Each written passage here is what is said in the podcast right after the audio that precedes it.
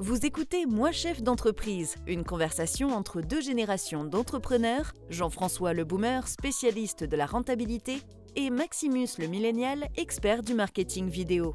Ce podcast est sponsorisé par Mission Réussite. Alors aujourd'hui Max, euh, j'aimerais qu'on aborde un sujet, c'est comment gérer son entreprise pendant cette période euh, un peu particulière qu'on traverse, déjà depuis euh, plus d'un an, et qui à mon avis va durer encore un petit peu. Ouais. Euh, J'aurais aimé que tu, que tu nous expliques un petit peu comment. D'abord, toi, tu la vis aussi, parce que Ouais. en tant que chef d'entreprise. Moi, c'est génial. non, alors, c'est. je pense que c'est assez. euh, J'ai choisi ce sujet parce que je trouve ça int- intéressant. Euh, J'ai la chance d'avoir, moi, des business qui sont principalement en ligne, d'être en train de lancer en ce moment un, un business avec mon frère qui n'est pas du tout en ligne. Euh, et d'avoir fermé mon agence de, où je faisais uniquement de la vidéo à temps. Donc, enfin, du moins, ça m'a un petit peu. euh, voilà, ça a été en conjonction avec le Covid, euh, mais qui n'était pas mon activité principale. C'était vraiment que je m'amusais à faire ça. Mais j'ai aussi la chance de voir voilà, ma mère qui a, comme je le disais dans les épisodes précédents, enfin dans l'épisode précédent, un centre équestre. Et comme on le sait, c'est plus ou moins événementiel quand même, parce qu'au final, il faut que les gens soient présents. Donc si confinement, si toutes ces Mhm. choses-là, résultat, pas de clients. Euh, donc je le vis euh, dans, je vis cette crise euh, basée sur la crise sanitaire, mais qui se développe en crise économique. Je le vis dans, deux entreprises dont j'ai vraiment full access, et donc c'est assez intéressant. Alors il y en a qui vont, qui vont faire les victimes comme d'habitude et chouiner parce que bah, ils ont tout perdu. C'est vrai, c'est pas facile, c'est compliqué, et, et on présente nos condoléances à ceux qui ont perdu des proches. Mais au-delà de ça, euh, on va vraiment se focus, et je veux vraiment dans cet épisode, c'était mon, mon idée, non pas de parler du coronavirus, mais plus de parler de comment on gère son business en temps de crise de manière générale, parce que je pense que ça s'applique à peu près à toutes les crises. Euh, Il y a des spécificités, comme là, c'est vraiment euh, le fait qu'on puisse pas avoir des gens qui viennent, etc. Mais bref, voilà le fond de ma pensée en choisissant ce sujet. On va faire ça sous forme de, de conseils un peu plus dynamiques qu'on a fait auparavant. Est-ce que toi, tu as des conseils là, ou, ou quel serait ton... Voilà, on va faire ça. Quel serait ton plan d'action Ah en cinq étapes? À mettre en place tout de suite La première des choses, c'est qu'il y a deux types de crises. Il y a, la- il y a la crise qui est euh, extérieure, euh, comme celle du Covid. Donc, tu veux pas que, faire mon plan euh, d'action, c'est ça? Si- non, mais c'est pas ça. C'est que pour, pour bien faire le plan d'action, il faut aussi expliquer qu'il y a deux types de crises. Tu as la crise qui, est, qui, qui t'attaque, en fait. C'est presque une attaque Ouais. de l'extérieur euh, qui vient euh, vers ton business. Et puis, tu as la crise qui, parfois, est proprement interne dans, un, dans, une, dans une, je dirais, une économie normale. Ouais. Et tu peux avoir aussi une crise interne. Donc, les À ton tips- secteur, tu veux dire Ou, ou à ton, à ton Ouais, entreprise Non, ton secteur, euh, pas forcément. Mais alors oui, ça peut être ton secteur, mais on va tout simplement simplifier sur, par exemple, une difficulté à, euh, dans un contexte normal, à avoir une rentabilité euh, correcte, et donc que tu perds du, tu perds de la renta et tu perds du pognon. Ça, par exemple, ça peut être ça. Excuse-moi, c'est purement Pardon? localisé à ton entreprise. Ton, ta deuxième Ouais, c'est ça. C'est ça, exactement. Euh, alors pour le Covid, euh, c'est très simple. La première des choses que je donnerais, alors je vais vous dire, hein, vous coupez tout, hein, toutes les infos, la télé, la radio, tout ça, toutes ces saloperies euh, qui font du brainwashing. Vous écoutez juste moi, chef d'entreprise. C'est tout. Exactement. Vous vous branchez sur moi, chef d'entreprise. Et, et là, vous allez retrouver le sourire, la pêche, de bonnes idées et un bon flux. Non, mais on, on en rigole, mais c'est primordial. Moi, ça fait 5 ans ou 6 ans que je n'écoute plus du tout les infos. Euh, alors parfois, je passe un peu pour... euh, on me demande de, de quelle planète je viens parce que je ne suis pas au courant de telle ou telle chose. Mais je vous assure que c'est vraiment, mais c'est un truc de fou, quoi. On est vraiment bien. On Mhm. est vraiment bien quand on n'écoute pas ça. Donc la première des choses, c'est euh, se couper de, de, de- tout ce qui est énergie négative et qui vient de l'extérieur. Bah déjà, pour une, bonne, une, une simple et bonne raison, c'est que soi-même, on arrive à produire une énergie négative incroyable. hein, déjà, si on s'écoute. On a une des fois- autonomie dans la destruction qui est, euh, qui est assez impressionnante. Bah ouais, donc euh, autant éviter euh, d'avoir les autres qui viennent nous embêter. La deuxième chose, c'est, et là on revient un petit peu sur le, le premier épisode qu'on a fait, c'est reprendre de la hauteur. C'est-à-dire, stop, on est attaqué, il y a un truc qui va pas, on perd de l'argent, il y a un Covid, il y a, il y a une concurrence folle qui vient de s'installer, on n'est vraiment pas bien. Ok, stop, j'analyse. Je Mm. prends de la hauteur, je regarde ce qui se passe. Donc ça, c'est le deuxième point. Euh, vraiment faire un, un- un- un bilan de ce qui se passe. Après, moi, j'aurais un troisième point qui est euh, tout de suite, euh, non pas me focuser sur ce qui marche pas, mais avant le Covid, regardez ce qui marchait bien et pourquoi ça marchait bien. Ouais. C'est- anti. c'est- c'est pas habituel comme mode de réflexion. Ouais. Mais c'est une façon de garder de l'énergie positive. Je sais pas ce que tu en penses. Non, je pense que c'est c'est c'est toujours. ce- En fait, moi, je dis toujours, tu as le choix. C'est soit euh, que tu sois entrepreneur ou même à quelque niveau que tu sois de ta, de ta vie entrepreneuriale, qui est vraiment euh, fait rapport à notre épisode précédent. Et le- vrai truc pour moi, c'est de se dire. Euh, je t'ai perdu. Merde. Ouais. C'est Tu crois con. qu'il est par terre? C'est pour ça que tu regardais. Merde. ok, c'est bon. J'ai trouvé. C'est bon, c'est bon.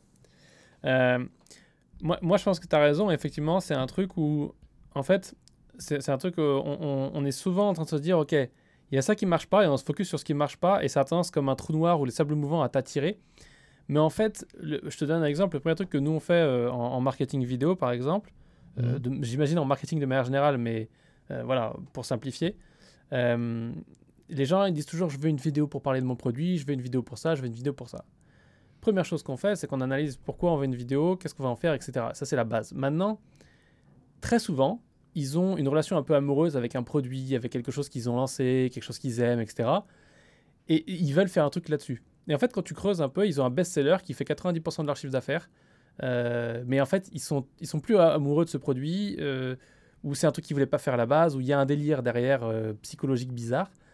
Quoi qu'il en soit, moi, je dirais la priorité, c'est de dire, en temps de crise, euh, en- aux États-Unis, on dirait double down sur tes, sur tes forces. Donc, euh, renforce, Mhm. va double à fond tout ce que tu fais sur ce qui marche déjà. Euh, parce que ça marche. C'est, c'est- on, on- ce qu'on cherche à faire, c'est pas à, à satisfaire son ego, être le meilleur, être ci, être ça, être le plus inventif. On cherche à faire rentrer de la thune dans l'entreprise pour pouvoir continuer à payer tout ce qu'il y a à payer. C'est la priorité. C'est l'argent, c'est l'oxygène. Et que tu l'aimes ou que tu l'aimes pas, en temps de crise, surtout en temps de crise, tu as besoin de faire rentrer des tonnes d'oxygène. Donc, on coupe ce qui marche pas et qui rapporte pas assez d'argent. Donc, ça veut dire faire une petite analyse, un 80-20, euh, qui, qui est euh, la loi de Pareto, mais une base en consulting. Donc, euh, qu'est-ce qui rapporte le plus de thunes demande le moins d'énergie Euh, Ou de manière générale, qu'est-ce qui rapporte le, le plus de thunes Et puis, on conserve ça et on cut tout ce qui rapporte pas d'argent. Ouais, c'est ça. Et on se focalise déjà sur ce qui marchait avant. C'est-à-dire Ouais. que si avant on avait un produit ou un service qui marchait fort, euh, il faut surtout pas euh, l'arrêter. Alors bien sûr, on peut euh, à cause le faire de, évoluer. cet élément extérieur. Oui, on peut le faire évoluer. On peut nous dire oui, mais j'ai beaucoup moins de commandes. Oui, c'est vrai. Mais euh, si ça c'était très demandé avant, il n'y a pas de raison que ça le soit après. Mm. Donc déjà, pensez différemment, retournez le sablier et regardez ce qui fonctionne et mettre le projecteur, comme tu disais, le coup de projecteur sur ce qui fonctionne et y aller à fond, pousser les manettes à fond là-dessus et Ouais. le mettre en avant. Euh, le quatrième point, moi que je voyais, c'est, euh, et là ça va rejoindre euh, ton expertise, tu vas être heureux, c'est justement euh, dans les moments de grande difficulté. euh, moi, j'adore cette phrase de, mais tout le monde la connaît, de Steve Jobs qui disait pensez différemment, pensez autrement, think different. Et, et donc, ça veut dire sortez des chemins de commercialisation dits classiques, ou en tout cas ce qui marchait avant, et allez sur des vecteurs. Alors, évidemment, euh, avec le Covid, on va sur tout ce qui est dématérialisé euh, via le Mhm. marketing digital. Et la vidéo, euh, on le voit, hein, marche très très fort et de plus en plus. Mais mais il y a plein d'entreprises qui n'ont même pas encore conscience et qui ne l'utilisent même pas Mhm. et qui se disent euh, ah ouais mais non mais c'est pas pour moi, c'est pas pour mon métier. Non c'est alors ça c'est complètement faux. Moi c'est ce que je leur dis. Arrêtez. Ouais. C'est pour tous les métiers. Non, puis c'est encore une fois, et, comme et je, tu vois, je prêche pour ta paroisse. Ouais, ouais, non, mais oui, mais après, c'est vrai que trouver la bonne combinaison, au final, ce qui est, ce qui est la clé du truc, tu ne peux pas le faire si tu testes pas des combinaisons. Et effectivement, nous, on en a beaucoup des gens face à nous euh, euh, qui nous disent Ouais, moi, j'ai pas besoin de ça, j'ai pas besoin de ça, j'ai pas besoin de ça, ou qui savent ce qu'ils veulent. Et en Mm. fait, quand tu, avec l'expérience multiple qu'on a de tous les clients, et on, on voit ce que eux ils nous demandent et on voit ce qu'on fait pour les autres et ce qui marche, tu dis à un moment donné où là, vous êtes un peu perdu. Maintenant, bon, il y, a- il y en a, on sait que c'est, on n'est juste pas aligné, c'est pas des gens avec qui on va travailler. Mais encore une fois, bien évidemment, un des conseils, ça peut être de se faire aider parce que euh, moi, j'ai des, des bons exemples qu'on ne pourra pas vraiment donner là, mais de, de clients qui, euh, malgré le confinement, malgré tout ça, ont dépensé de l'argent, ont investi dans, sur Mhm. leur entreprise parce qu'ils pouvaient le faire aussi, mais, mais qui ont décidé de, de se battre plutôt que de dire Ah mon Dieu, le gouvernement nous a dit d'arrêter, on peut rien faire, oh mon Dieu, mon Dieu. J'ai vu des tonnes de posts sur LinkedIn comme ça, des mecs qui gèrent des grosses boîtes qui, qui font les ouin-ouin, mais le problème c'est que c'est toujours facile de prendre la, la route de, de la complainte et de la, et de la victimisation. Et je pense que encore une fois, on va, je crois que je vais le donner à chaque épisode ce conseil, mais c'est de ne pas se positionner en tant que victime. Euh, donc il y, a ça. Et est-ce qu'on a des, est-ce qu'on veut récapituler ces conseils? Parce que je crois qu'on s'en souvient même plus. Euh, mais vraiment, c'est. au quatrième. On est au quatrième. Ouais. Et, j'allais justement rebondir sur ce que tu disais. C'est très important. C'est, euh, tu disais oui, mais ils nous disent ouais, mais ça coûte cher et tout ça. J'ai pas le budget. Ah ouais, mais c'est hyper important de faire une réallocation des budgets utilisés. Si euh, avant euh, la problématique, avant euh, l'événement extérieur, on mettait tant de budget sur la publicité ou tant de budget sur le commercial ou tant de budget, bah, il est temps justement de réallouer parce que là on parle de vidéo, mais on peut très bien aussi parler d'utilisation de la pub fait sur Facebook ou mhm. de, de, sa présence sur des réseaux sociaux professionnels comme LinkedIn ou même d'utiliser le fameux euh, mailing, euh, mhm. c'est des choses qui peuvent être retravaillées, mais de manière différente cette fois-ci, puisqu'il faut aller chercher euh, les, personnes différemment. Le cinquième point, pour moi, pour avancer par rapport à ça, et là c'est le gestionnaire qui va plutôt parler, c'est vraiment couper tout ce qui est superflu. Alors là, avec le Covid, on est aidé. Hein. Euh, les sorties parfois un peu intempestives, les dépenses euh, sur des choses comme ça. Mais c'est vrai que on arrête euh, tout ce qui est abonnement, je dirais, non vital. Et mmh. justement, on réalloue ce qu'on dépensait sur ces abonnements non vital. Parfois, on, on s'aperçoit tous qu'on a parfois des abonnements, soit des journaux, soit des plateformes qui ne sont pas forcément totalement vitales pour le business, qu'ils sont, mais à des niveaux trop petits eh bien, on réalloue l'ensemble de ces budgets sur justement les outils marketing, les outils commerciaux qui vont être là pour effectivement redonner un second souffle à l'entreprise pour faire face à la gifle qu'elle vient de prendre à l'instant. Et c'est la même chose quand on est en perte de rentabilité. Je pense que c'est ça, c'est un des points qui est important que je voulais, dont je voulais absolument parler, mais c'est bien que tu l'amènes, ça, ça paraît comme ça euh, plus naturel. Euh, sinon, je, pousse tous mes, tous mes agendas. Mais non, le, le, vrai truc, moi, j'adore faire, c'est euh, parce que honnêtement, j'ai eu une très bonne éducation financière et, euh, et, je fais ça depuis un peu toujours. Mais c'est avoir un, tracking, non pas de, mes dépenses, je vais pas aller catégoriser tout sur mon compte en banque personnel ou, professionnel. personnel parce que ça prendrait trop de temps et ça n'aurait pas de, de plus-value. Mmh. Professionnel parce qu'il y a un comptable qui fait ça, donc je ne vais pas me mettre à le faire mais j'ai quand même, moi, euh, une espèce de comptabilité opérationnelle, aussi bien au niveau perso que pro, euh, au niveau familial aussi, de façon à toujours savoir, euh, justement, en cas de, de, famine qui, qui, apparaîtrait comme ça, savoir mmh. qu'est-ce que je peux tuer le plus vite possible. donc, j'ai toute une catégorie de dépenses où je sais que du jour au lendemain, je peux les arrêter. j'ai pas d'engagement particulier dessus, etc. Et c'est pas du superflu, mais c'est des choses, si j'ai le choix entre la survie de mon entreprise ou ma survie, ou en tout cas de, de de, mon, bah de payer mon loyer et ça, je sais que je peux couper là-dedans directement. Et un des premiers trucs qu'on peut mettre en place aujourd'hui, quelle que soit la taille de son entreprise, c'est d'avoir cette petite Bible-là, qui n'est pas une Bible comptable, attention encore une fois, qui est vraiment son truc à soi personnel, mmh. de toutes ses dépenses, euh, ses charges fixes. Euh, les variables aussi, mais les charges fixes, c'est plus facile. Mais au moins avoir une Bible de ses charges fixes, charges fixes, je vais y arriver, pour pouvoir savoir ce qu'on peut tuer du jour au lendemain et vraiment passer en mode, euh, voilà, comme ceux qui ont vu les, les Marvel Ant-Man. En ce moment, je me refais tous les Marvel avec ma femme. Euh, vraiment pouvoir d'un coup passer de, taille humaine à tout minuscule en, fourmi. Euh, parce que ça, c'est le. C'est ce qui permet vraiment, à mon avis, de dédramatiser, ou en tout cas d'enlever une pression euh, au début quand on sent que ça commence à partir en live.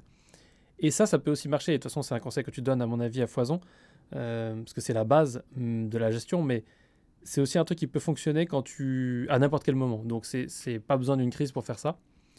Mm. Euh, donc vraiment, voilà, auditer ce qu'on dépense, où on le dépense, catégoriser, avoir un petit tableau Excel ou autre, et, être prêt à pouvoir euh, arrêter certaines dépenses. Et après, j'ai un autre conseil, mais euh, je pense que tu as, un truc as un truc aussi, toi, donc ouais, sur gestion comme ça. Je, exactement, je, te rejoins totalement sur ce que tu es en train de dire, parce que moi, j'incite à avoir, même quand ça va bien, un petit tableau de ce que j'appelle le seuil de rentabilité et mhm. euh, ça permet d'avoir une vision très très simple et très rapide, et mois par mois, euh, de ce que l'on a. Et, ce tableau de rentabilité, il est flagrant dès qu'on commence à avoir des soucis. Euh, on voit que la marge brute, elle fout le camp. Et donc c'est là où l'alarme commence à se tirer avant même que les, le bateau commence à couler. et, pour revenir là-dessus, pour terminer sur ce cinquième point, c'est vraiment de dire aussi... la première, et c'est même peut-être le premier point que j'aurais dû mettre d'ailleurs, pour faire face à une crise, il n'y a rien de mieux que d'avoir une trésorerie d'avance. Et la trésorerie d'avance, c'est entre 3 et 6 mois. Ouais. Et ça, c'est vital. Et la plupart de, mes clients qui ont le moins souffert, ce sont ceux qui avaient euh, entre ouais, 4 à 5 mois de trésorerie. Parce que le premier mois, ils ont pris la gifle. Mm.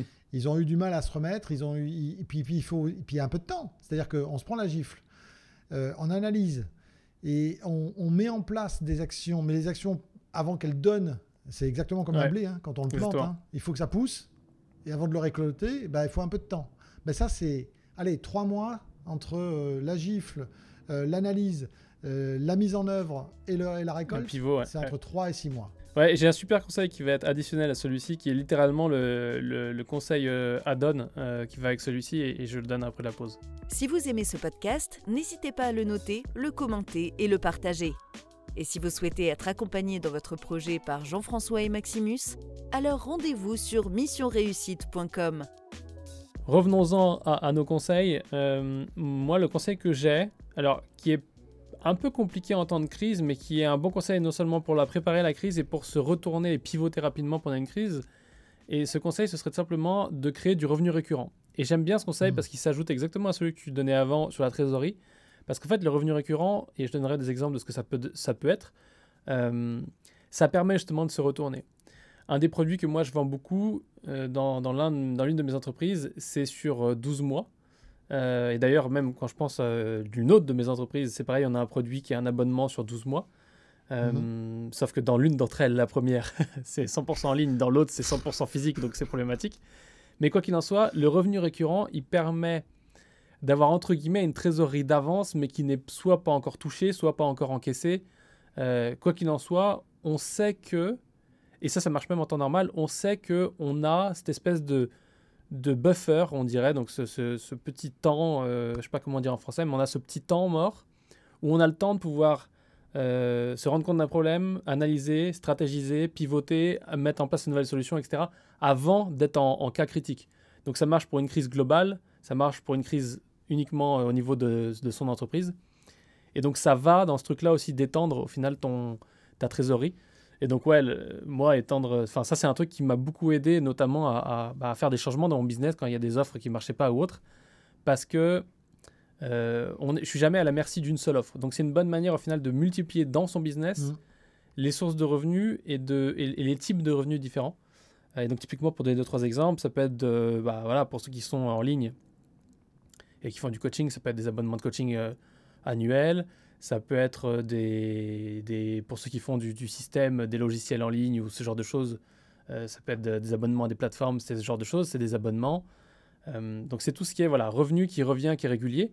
Mais un, boucher pourrait très bien le faire avec un panier repas livré chez le client, qui, est, qui est une solution pour faire face au Covid. Donc ça peut être à peu près n'importe quoi qui permet d'avoir un revenu récurrent avec un engagement de 3, 4, 6, 12 mois de façon à ce qu'on puisse avoir une petite base de données avec tous les clients et on est à l'avance sur, euh, on a une visibilité sur euh, voilà au minimum trois mois de ce qui va rentrer, en termes de chiffres. Oui, tout à fait. et ça, c'est et on l'a vu d'ailleurs avec la crise du Covid. On a vu qu'on avait des sociétés qui ont innové. Et c'est aussi un autre point que, que, je donne, que je conseille, c'est leur dire euh, non seulement focussez-vous sur les, les, choses qui, qui, marchent bien, donc votre core business et les choses qui continuent à bien fonctionner, mais chercher à innover, essayer de comprendre par rapport à ce qui se passe quels peuvent être les, les, nouveaux besoins de vos clients. Alors ça ne peut pas s'adapter à tous les corps de métier bien évidemment, mais sur ceux qui peuvent le faire, c'est hyper important de savoir comment ça fonctionne. En parlant d'innovation, effectivement, je pense que notamment le, Covid, c'est une bonne opportunité euh, pour, pour relocaliser au final. Parce que j'imagine ma mère qui fait partie des populations à risque, qui n'est pas, euh, qui est pas sortie, mais elle habite... Euh, dans un endroit où il y a pas mal de paysans autour qui font voilà, euh, leurs propres saucissons, d'autres qui font leurs légumes, etc. Donc, euh, comme elle n'est pas beaucoup sortie et que les magasins étaient vides au début, elle a de la chance d'avoir des bonnes relations avec ses voisins qui lui ont apporté à manger, etc. Euh, mais moi, je me dis, je suis le boucher de la ville. Euh, passer un temps, le boucher, il passait avec son camion dans tous les villages pour aller livrer ou, ou, vendre, même sur la place du village, dans les petits villages et tout. Ça dépend où on est en France. mais c'est vrai que je pense que la crise du Covid, comme elle a été jusqu'à maintenant, est là le futur. Euh, ou qui se développe plus en crise économique parce qu'on va pas non plus faire 12 ans avec le Covid. Je pense qu'il y a une opportunité justement sur une espèce de déglobalisation dans le monde et un, refocus sur euh, les business locaux en quelque sorte, où, entre guillemets, je pense que le boulanger, il a des chances de pouvoir s'en sortir. Mais effectivement, il va devoir innover. Euh, D'ailleurs, ça fait penser à un article que j'avais vu de, de, Monsieur Bricolage qui se, qui se, plaignait, qui faisait la victime face à Amazon, qui était une concurrence déloyale. Oh mon Dieu, c'est des grands méchants. Ah oui. Euh, et, alors que, c'est là où il y avait, ils avaient encore une, problème de lecture de la situation parce que t'imagines quand tu es Monsieur Bricolage et Amazon commence à s'implanter et que Monsieur Bricolage, ils ont des enseignes dans toute la France réparties partout. Littéralement, toutes tes enseignes, elles peuvent devenir des centres d'envoi. Euh, donc, tu achètes trois camionnettes et toutes tes enseignes, elles deviennent des centres d'envoi. Euh, donc, tu as une infrastructure qu'Amazon n'a pas euh, ou n'a pas encore construit. Et donc, du coup, euh, c'est comme ça qu'ils auraient pu en partie sauver, sauver les meubles. Mais, encore une fois, ils étaient en train de se victimiser plutôt que de, chercher des solutions et d'être proactifs. mais je pense que là, pour les petits business ou les moyens business, se rapprocher de ses clients, quand on est en direct avec le, le client, quand on n'est pas en direct avec d'autres business, et encore même là, ça pourrait s'appliquer, mais se rapprocher de ses clients et effectivement innover non seulement dans ses produits, mais dans les solutions qu'on met à disposition pour ses clients. Typiquement, avoir une petite plateforme pour réserver sa baguette, pour s'abonner à la baguette livrée, n'importe quoi, ce genre de choses-là, qui peut-être sera pas la meilleure chose, peut-être sera pas le plus rentable, il y a des livraisons, il y a plein de coûts qui vont se rajouter, mais qui sera peut-être la solution pour ne pas mettre les clés sous la porte et tout perdre euh, à cause d'un moment passager au final. Oui, non, mais tout à fait. Alors, euh, c'est sûr que là, on parle d'entreprises qui peuvent continuer à fonctionner euh, par rapport à, à l'expérience qu'on vit, et c'est pas du tout forcément le cas euh, de certains types de business, notamment, je pense, euh, la restauration à la montagne ou ce genre de choses, Ouais. ou même ne serait-ce que les remontées mécaniques, Ouais. ou même certains types de restaurants qui peuvent pas forcément pratiquer euh, les plats emportés parce que faire des plats, euh, ça demande aussi d'avoir des gens. Mais on peut pas, de toute façon, on peut pas parler pour tout le monde non plus. On parle pour sûr. une certaine majorité et pour certains types de business. Mais euh, oui, oui, je suis tout à fait d'accord avec toi. La, la... Mais c'est cette faculté aussi de, de, de se dire, euh, ok, j'ai une difficulté, je vais innover, je vais me battre. Et je suis sûr que je vais y arriver. Et je vais continuer à y arriver. Et je vais pas commencer à chouiner dans mon coin, à pleurer, à ceci, à cela. De toute façon, euh, quand on est euh, chef d'entreprise ou entrepreneur, euh, quand on a monté son, son business, on est déjà euh, dans la difficulté euh, au quotidien parce qu'on n'est jamais sûr du revenu qu'on va avoir, on n'est jamais certain que ça va fonctionner tous les mois. Donc c'est cette faculté qu'on a acquise à innover, à se remettre en cause aussi et aller de l'avant. Là, il faut la passer sur le surdémultiplier par rapport à ce genre de crise que l'on vit. Et puis, euh, j'aimerais aborder un point aussi, c'est- un peu le mindset. Entourez-vous en période de difficulté de gens qui ont un esprit positif et fuyez, alors déjà dans le temps normal, fuyez-les, Ouais. mais fuyez les toxiques. Ouais, c'est- non mais c'est des bons conseils. Fuir les gens toxiques, fuir les, les news, parce que c'est que des choses qui perpètrent de la peur, euh, de la toxicité de manière générale, mais surtout qui... euh, et et c'était Sandrine, euh, qu'on connaît tous les deux, qui est, qui est thérapeute, qui me disait ça. Ouais. euh, et elle, c'est des conseils qu'elle donne par rapport aux attentats, par exemple. Et elle disait, ne mettez pas les enfants devant la télé, ne regardez pas BFM, parce que BFM, leur job, c'est comme ça qu'ils vivent, et c'est leur business model, c'est... Raison ou tort, peu importe, c'est leur business model. Je suis pas là pour le juger. C'est de vous faire revivre, et c'est ce que disait Sandrine, c'est que plus tu regardes les trucs de l'attentat, les, les machins, et là le Covid, hein, ça marche avec tout ce qui est des événements qui sont potentiellement traumatisants ou qui mènent à te faire penser à des choses négatives et donc qui peuvent être traumatisantes, au final tu fais que revivre le trauma et donc tu restes dans cette boucle et tu ne peux pas t'en échapper. Euh, donc ça c'est un, des premiers trucs.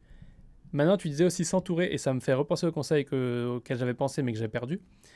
Je pense qu'aussi, c'est le bon moment pour euh, faire le tri entre les bons et les mauvais prestataires et les bons et les mauvais collaborateurs. Alors, ça ne veut pas dire virer Hmm. des gens, mais ça veut dire réanalyser toutes les relations que notre business a. Hmm. Et ce que j'entends par là, c'est, euh, et moi je, je- je mets un point d'honneur à faire en sorte que euh, les, les gens que je forme ne fassent pas leur métier pour gagner de l'argent, mais ils le fassent pour aider les autres. Et gagner de l'argent est un, on dirait en anglais, un byproduct et découle du fait qu'ils aident les autres. Euh, et c'est pas du tout euh, de la démagogie, c'est vraiment euh, ex aequo, je dirais en priorité. Bien sûr, tu peux pas aider les autres si t'es pas, euh, si tu peux pas, voilà, si t'es pas en sécurité. Hmm. Mais vraiment que qu'on soit pas en train de négocier des contrats aussi gros ou petits qu'ils soient parce qu'on veut l'argent, mais parce qu'on sait qu'on peut aider la personne et qu'on veut aider la personne. C'est ce qui permet derrière d'avoir une relation euh, client qui est assainie et qui est euh, efficace et vraiment d'apporter beaucoup plus de résultats, parce qu'on n'est pas focus sur la relation, mais sur euh, travailler ensemble. Et du coup, je pense que le, le Covid, la crise, euh, qu'elle soit interne, externe, globale ou non, c'est le bon moment pour euh, faire venir de nouvelles personnes, euh, virer des anciennes, etc., etc. Et là, je ne parle pas forcément d'employés, mais des prestataires par exemple. Parce que moi je le sais, je le vis dans toutes mes entreprises, il y a plein de prestataires, ils en ont rien à foutre de ce qu'ils vendent, ils ont juste envie de vendre quelque chose où ils sont totalement perdus. C'est plus des chefs d'entreprise, ou c'est pas des entrepreneurs non plus. Et donc c'est le bon moment au final même de voilà de pas hésiter à faire appel à, des gens comme nous, des consultants, euh, qui sont aussi des gens qui ont leur propre business. Moi j'en ai, j'ai compté l'autre jour, j'en ai cinq, euh, dans, trois pays différents. Et, je pense que c'est le bon moment de faire appel à des gens externes euh, et c'est jamais, il n'y a jamais de mauvais moment pour ça de manière générale, mais surtout de faire appel en étant euh, proactif dans la décision, euh, en, cherchant une collaboration plutôt qu'un service et une prestation, mais surtout en construisant un deal qui est logique avec le contexte. Ce que j'entends par là, c'est que très souvent, les grosses agences, je sais on va prendre l'exemple d'une agence de vidéo, parce que c'est, je passe beaucoup de mon, temps là-dessus. Une agence de vidéo, vous êtes un petit business là ou un moyen business, vous n'avez pas en tout cas une trésorerie qui permet de voir loin, euh, c'est la crise et tout ça, tout va mal. Eux, ce qu'ils veulent, c'est faire leur argent pour ce qu'ils ont prévu. Ils vendent de la vidéo, ils vendent pas un outil qui aide votre business, ils vendent très souvent de la vidéo. Euh, très souvent, on fait aussi appel à des agences de communication qui, elles, font appel à une agence de vidéo euh, ou un producteur vidéo.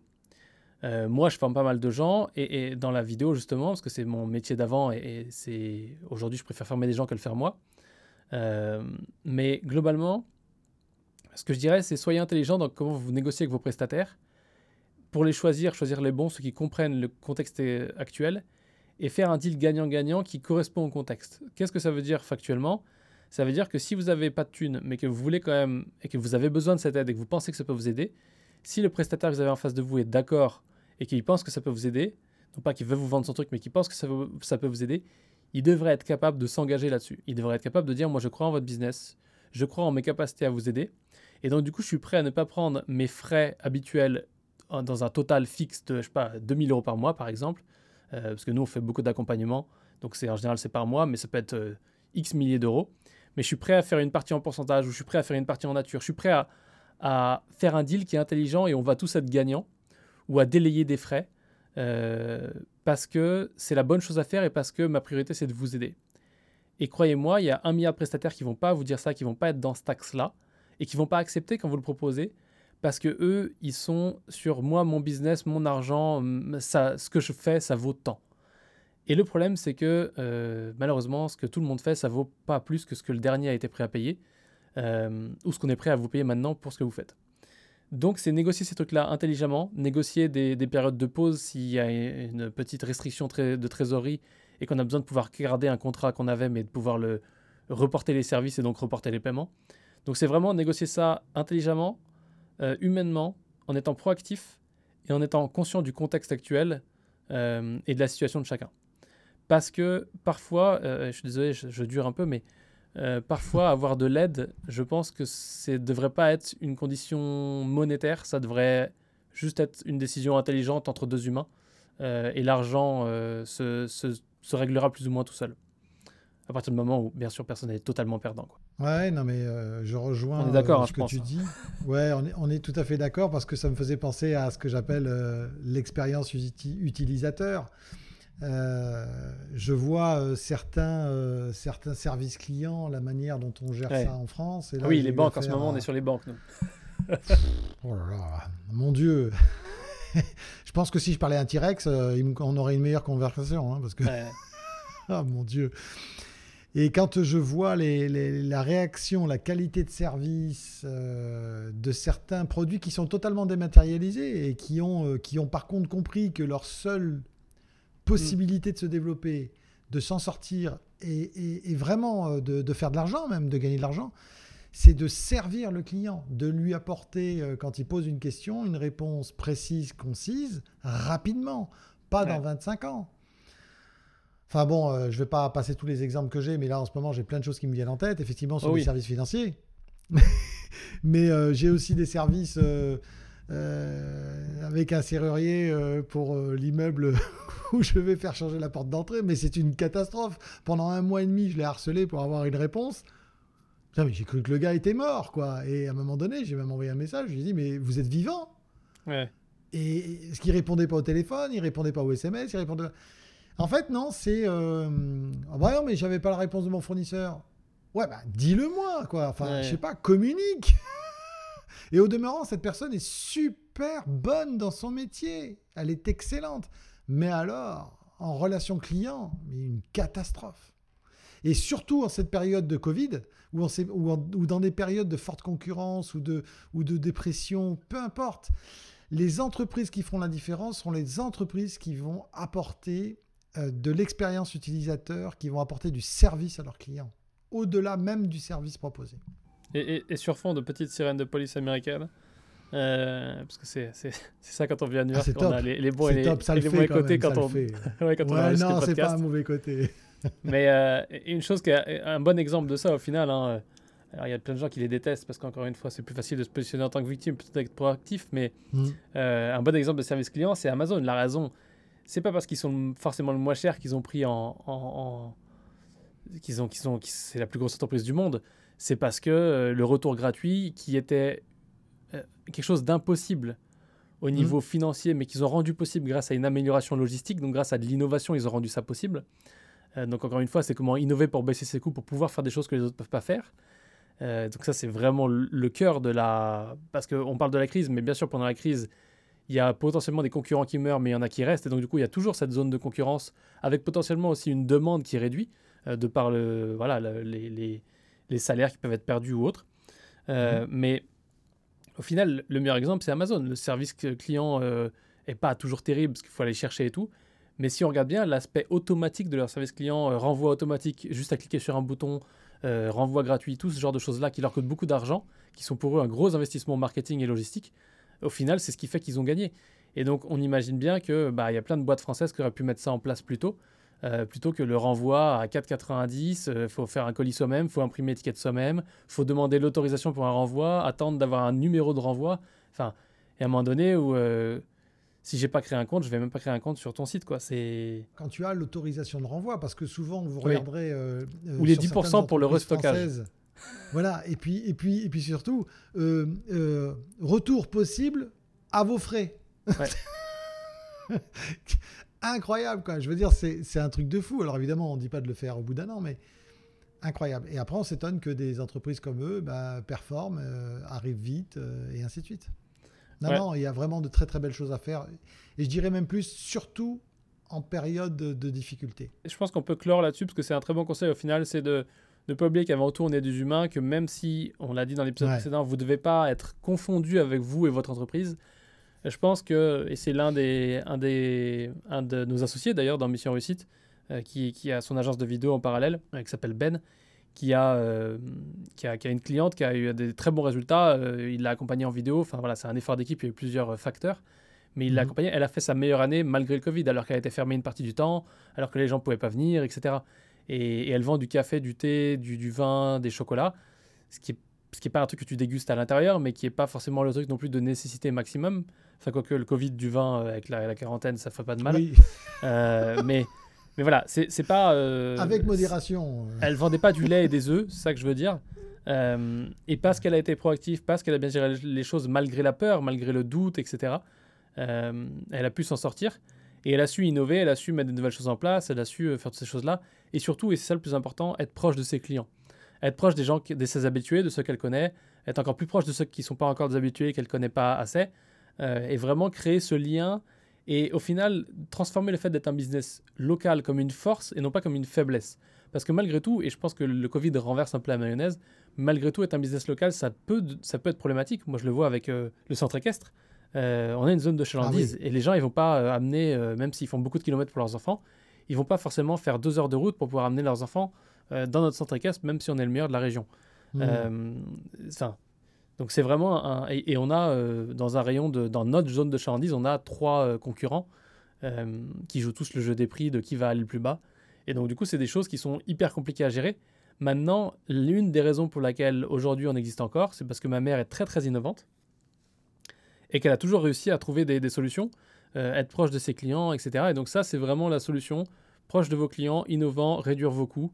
Euh, et si on récapitule, qu'est-ce qu'on oublie? S'éloigner des personnes toxiques, ne pas écouter les informations. Et prendre du recul. Et ne pas être une victime. Ne pas se victimiser soi-même. Euh, se focuser aussi sur les produits qui fonctionnent. Et voilà. Avant la crise. On a bien récapitulé nos 30 minutes de blabla. Euh, bon, bah ça. voilà, on a, on a un nouvel épisode de fini. Euh, Qu'est-ce que ça va être le suivant euh, On sait? Qu'est-ce que sera le suivant? T'avais une idée, je crois, Non. pour le suivant. Si, t'avais une autre Euh, idée. oui, oui, bien sûr. Si, si, euh, l'idée, euh, c'était euh, les trois leviers pour augmenter la rentabilité d'une entreprise. Bah voilà, c'est le suivant. Les trois leviers pour euh, augmenter la rentabilité de son entreprise. Maintenant qu'on a vu comment, comment la restabiliser euh, euh, pendant- pendant la crise. Merci Jean-François. Je t'en prie, Maximus, à bientôt. Ciao. C'est la fin de ce podcast. Merci d'avoir écouté Moi chef d'entreprise. Si vous avez apprécié cet épisode, n'hésitez pas à le noter, le commenter et le partager.